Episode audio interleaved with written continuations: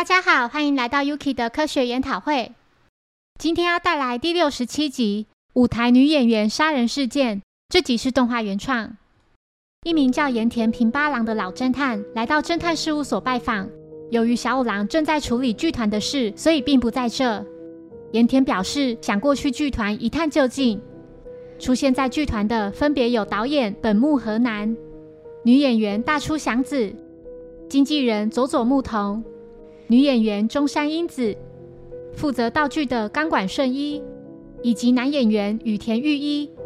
开演前，小兰看到工作人员们正在舞台上排练走位。柯南听到从舞台天花板传来争吵声，立刻上前关切。佐佐木提醒柯南不要来这个危险的地方。之后，在演出时，女演员中山端了杯开水给男主角羽田以及女主角祥子。剧情安排，两位主角必须一起服药殉情。当两人喝了中山端来的水，服下药之后，一同趴死在桌子上。演出结束后，众人才发现祥子是真的死了。警方赶到后，推测死因是氰化物中毒。一名监视员表示，在被害人的玻璃杯里剩下的水中有检测到毒。此时舞台上的布幕掉下来砸到小五郎。接着就被紧急送往医院。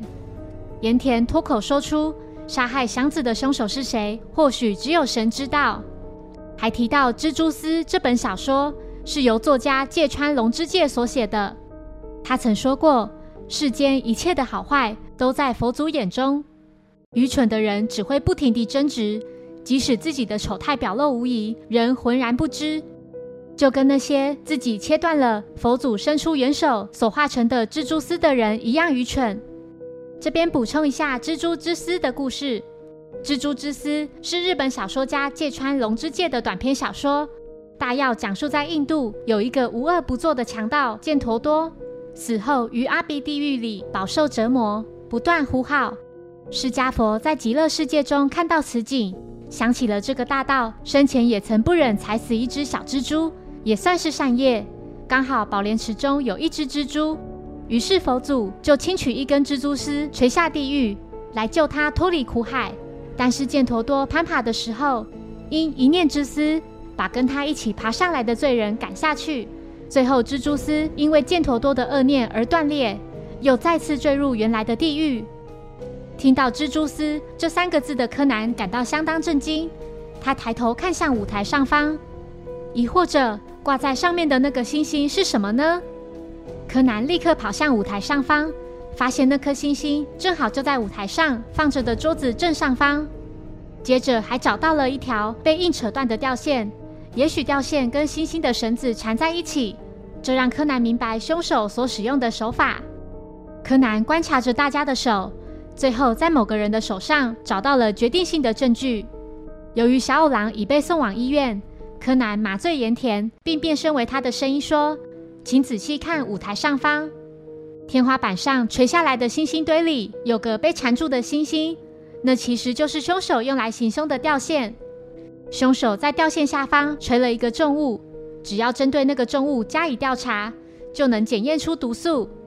凶手将涂了毒的星星吊在天花板上，再把挂着重物的吊线伸进杯子里，之后再将吊线拉起。”只要利用这个方法，不管凶手有没有在天花板上，都可以犯案。